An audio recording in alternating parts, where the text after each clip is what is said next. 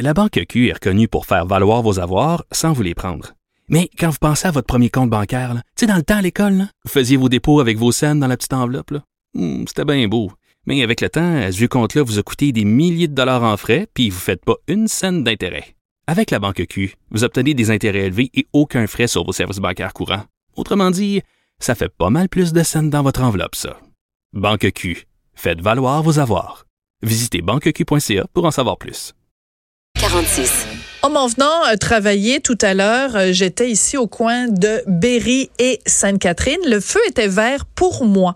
Donc, je commence à m'engager sur euh, la voie.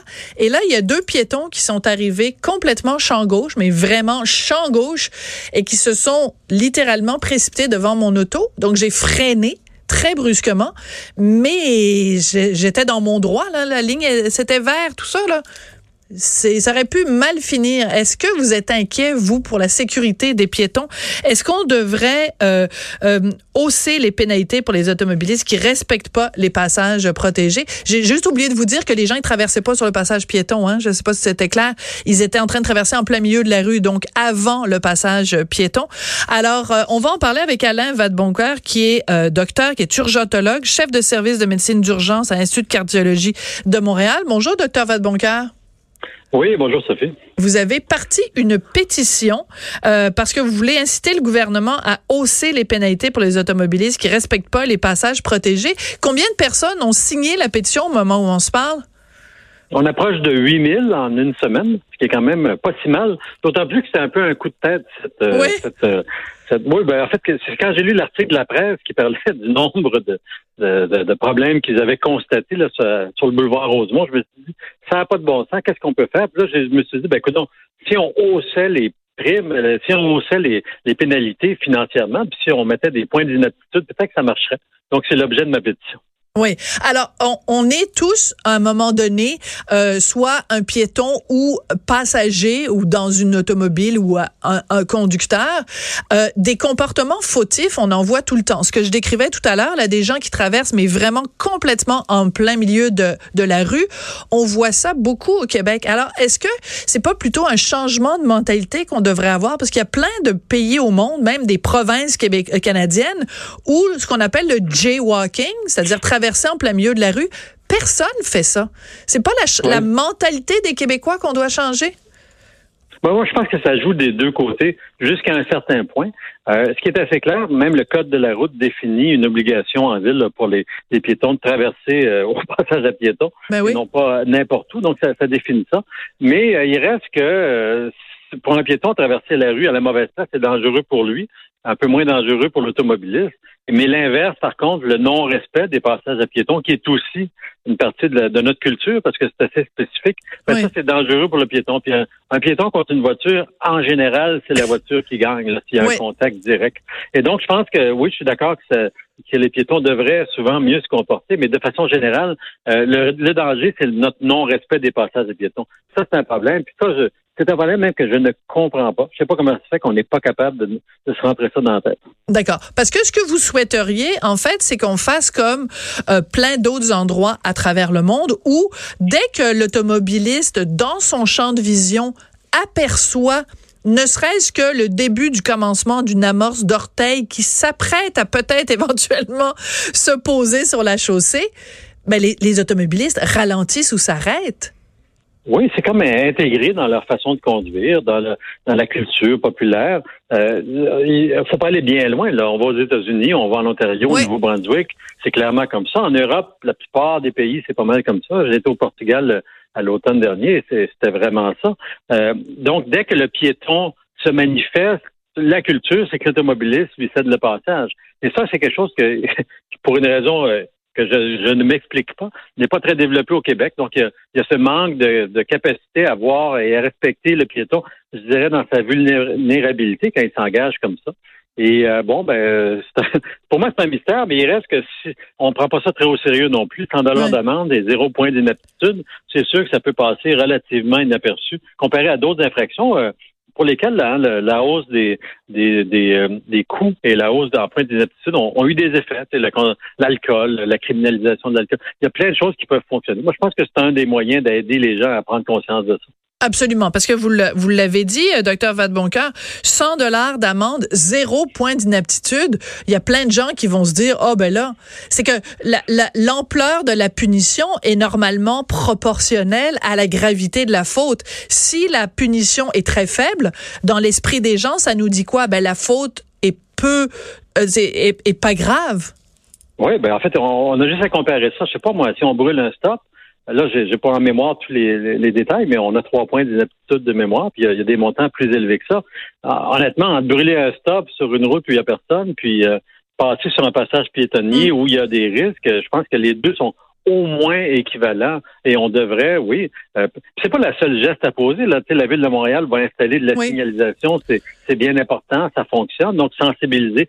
La SAC vient de faire une campagne sur les piétons. Euh, c'est important, mais ça semble pas être suffisant parce qu'on a ce problème-là, il perdure. Puis je pense que c'est un vrai problème là, qui touche des gens, qui les touche assez directement quand ils sont frappés.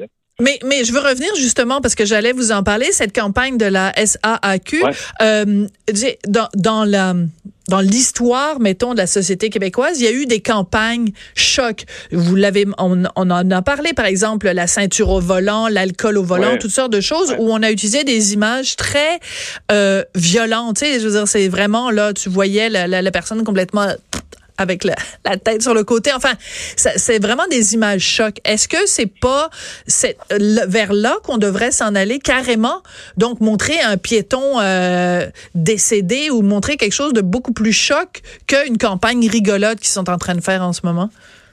Moi, j'ai pas vu tous les contenus de la campagne. D'ailleurs, j'avais pas nécessairement remarqué qu'il y avait une campagne, mais effectivement, quand j'ai vu les vidéos, c'est souvent des trucs qui sensibilisent. Hein. Imaginez notre mère qui traversait la rue, c'est joli, les gens sourient. Je, ne connais pas l'efficacité des, des, des, campagnes plus intenses qu'on a déjà vues, mais c'est assez clair que euh, il y en a qui, qui ont frappé l'imagination, qui étaient vraiment intenses et qui étaient même des fois difficiles à regarder. Il y en est peut-être que pour prendre conscience d'un problème de ce niveau-là, qui en est un, là, peut-être que ça prend un peu plus que ça. Euh, ceci dit, la sensibilisation, ça fait partie, on sait, des démarches importantes. Peut-être qu'il faut la, la moduler, mais visiblement, en tout cas, c'est pas suffisant ce qui est fait actuellement. D'accord.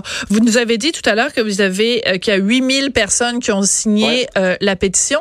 Si les gens qui nous écoutent veulent la signer, où est-ce qu'on va? On la trouve où votre pétition? Oui, en fait, elle est sur le site change.org là, C H A N G E.org. On peut la trouver en mettant mon nom, disons votre bon cœur, où j'ai fait un texte à l'actualité euh, il y a quelques jours, donc sur ce sujet-là, où il y a le lien également. Donc, elle est assez facile à trouver parce qu'elle est beaucoup sur les réseaux sociaux en ce moment. D'accord. Donc, moi, je me suis engagé, s'il y en a 10 000, ben, je vais je vais l'imprimer, puis on va l'amener à des politiciens, puis on va voir. Parce qu'il y a eu une réponse un peu au début euh, du ministre euh, Bonardel, donc disant, en fait, son, son adjoint qui a, qui a, dit ben, on pense pas modifier le code de la route. Pourtant, il me semble que c'est comme assez évident que c'est peut-être une des choses les plus simples à faire euh, et que peut-être que ça aurait des résultats. Euh, et donc, euh, pourquoi pas? Mais en même temps, docteur Vadeboncoeur, on en parle depuis le, le, début. C'est tellement ancré dans la mentalité québécoise. C'est ça aussi qui fait qu'on est une, société distincte, parce qu'en effet, on a juste besoin de traverser le pont sur la rivière des Outaouais, puis de se retrouver de l'autre côté. Puis tout de suite, déjà, on voit que les mentalités changent. Comment on fait pour changer les mentalités? Vous, vous êtes médecin, vous, vous côtoyez constamment des citoyens de toutes les, les, les origines, de toutes les classes, de toutes les mentalités. Comment on fait pour les, les, les les prendre là par le bord du veston puis leur dire Hey, ça n'a pas d'allure ce que vous êtes en train de faire? Oui, mais en fait, vous faites probablement référence à la culture du moi, mon char, ma route. Exactement. Qui probablement fait, fait partie du problème. En fait, ce qui est curieux dans cette question-là, parce qu'il y a des gens qui ont dit Ah, c'est notre caractère latin. Non, c'est pas vrai. Les pays latins, le Portugal, ils font pas ça. Et donc, on, est comme distinct de tout le monde là-dedans. Euh, et honnêtement, j'ai pas, ça pourrait parler à un sociologue pour analyser cette, cette réalité-là. Chose certaine, c'est que il faut sensibiliser, il faut faire des, des, il faut également mettre de la signalisation, mais je pense que des amendes, ça aide à prendre conscience. Donc, comment on fait pour changer une culture? Ben, c'est une prise de conscience. Et je pense que c'est, tous ces moyens-là sont bons. Mais je pense que d'avoir une amende de, de, mettons, 300 puis de perdre 3 points parce que tu n'as pas respecté ça, ben, ça, ça fait réfléchir et ça aide à changer la, cette culture-là. Oui. je présume ça, mais je pense que c'est assez bien démontré que la partie répression, donc entre guillemets, c'est important aussi. Il faut que les policiers aussi appliquent le code de la route pour les passages à piétons. Oui. Docteur Vadeboncoeur, il y a un autre sujet dont je voulais euh, vous parler, puis j'espère que je vous, je vous piège pas, mais en même temps, vous êtes prononcé là-dessus sur les médias sociaux. Donc, euh, c'est l'ancien politicien Thomas Mulcair qui euh, parraine la création de la coalition pour l'homéopathie au Québec. Ils disent que c'est un groupe de pression positif. Ils veulent même carrément créer un ordre professionnel des homéopathes. Et moi, je vous suis sur Twitter, puis vous avez dit que vous trouviez ça aberrant. Pourquoi? Aberrant. Puis aberrant est un mot faible, je pense. Ben, que quelqu'un de la stature de Thomas Mulcair, qui, je, de mémoire, a été président de l'Ordre des professions, Absolument. je ne me trompe pas dans sa carrière, là, euh, propose, endosse une telle démarche. Je veux dire, l'homéopathie, c'est, on parle, il n'y a pas de doute scientifique sur l'homéopathie l'homéopathie, le consensus scientifique dit qu'essentiellement, c'est pas plus efficace que le placebo. Et on peut le virer à l'envers, c'est aussi efficace que le placebo. Moi, le seul avantage que je vois à l'homéopathie dans la vie, c'est que c'est la seule chose que, que quelqu'un peut prescrire qui est un vrai placebo et qu'on n'a pas besoin de dire aux patients que c'est un placebo jusqu'à un certain point. Là. Et, euh, mais à part ça, il n'y a, aucun doute là-dessus. Créer un ordre de, de l'homéopathie ou même promouvoir son utilisation, ça m'apparaît euh, aberrant et j'aurais pu trouver d'autres mots pour décrire ça, mais je pense que c'est une posture très, très particulière mais je vous en... Euh, oui. dans le contexte. Mais on comprend tout à fait que de votre point de vue à vous, euh, ce soit euh, aberrant puisque vous ne vous ne croyez pas et vous le dites vous-même le consensus scientifique est que ça n'a pas pas différent de donner euh, un, un sucre à quelqu'un là donc un effet placebo. Je, je voudrais vous soumettre deux deux idées. Euh, en, France, vous le savez, c'est quand même pas 60 millions d'imbéciles. En France, l'homéopathie fait partie de des outils dont disposent les médecins pour euh, soigner la population. Et le deuxième exemple que je veux vous soumettre, et j'espère que je me trompe pas, je pense que c'est au Brésil où, dans le cadre de la formation d'un médecin, donc mettons les 10 ans que ça prend euh, pour devenir médecin au Brésil, il y a des cours, comme il y a des cours, mettons, sur la l'anatomie, des cours sur la structure osseuse, peu importe. Il y a des cours d'homéopathie dans les universités brésiliennes, à moins que je me trompe. Donc, qu'est-ce que vous répondez? Parce qu'il y a des gens, il y a des pays où on prend l'homéopathie très au sérieux. Oui, honnêtement, l'exemple du Brésil, je ne le connaissais pas. L'exemple de la France est un bon exemple. Il y a des gros débats en France actuellement parce qu'en ce moment, ils sont en train de désassurer euh, l'homéopathie. Hein. il y a une intention, je Tout à fait. de loi est passée. Il y a eu des débats dans les derniers mois là-dessus. Et, le, fondement de cette désassurance-là, c'est qu'on n'assure pas des trucs euh, qui, dont la démonstration d'efficacité n'est pas faite. Je veux dire, quand vous parlez de mon opinion sur l'homéopathie, moi j'essaie d'avoir d'avoir le moins possible des opinions sur les choses quand on a des preuves objectives. Oui, mais j'ai dit aussi, j'ai rajouté aussi, docteur Vadeboncoeur, basé sur le consensus scientifique. Donc j'ai. Oui, parce que le consensus, il est clair. Il y a des grandes organisations scientifiques dans les dernières années qui sont prononcées, l'Académie des sciences, euh, de, France, il y a, le, Collège australien. En fait, ils ont revisé toute la littérature sur l'homéopathie et la conclusion, c'est toujours la même chose. Et il n'y en a pas d'effet vrai. Et les, les, homéopathes nous ramènent toujours les mêmes 12, 15 études où il semble y avoir un petit effet peut-être sur une vache à un moment donné, peut-être sur des humains. sur une vache? on fait des, quand on fait des milliers d'études sur des, sur des sujets, il y a toujours des études qui sont positives et qui ont l'air de marcher. C'est l'ensemble de la preuve qu'il faut mettre dans la balance. Et l'ensemble de la preuve, ça ne marche pas. C'est un bon placebo. C'est fantastique de ce point de vue-là. Mais encadrer et vouloir faire un ordre de ça, c'est une aberration dans une société qui essaie de se baser sur la science de temps en temps pour avancer. De temps en temps. Ben, docteur Vadeboncoeur, merci beaucoup. Je vais vous quitter parce que je commence à avoir un petit peu mal à la gorge. Fait que je vais aller à la pharmacie aller me chercher de l'ocyococcinum. Non, c'est une blague.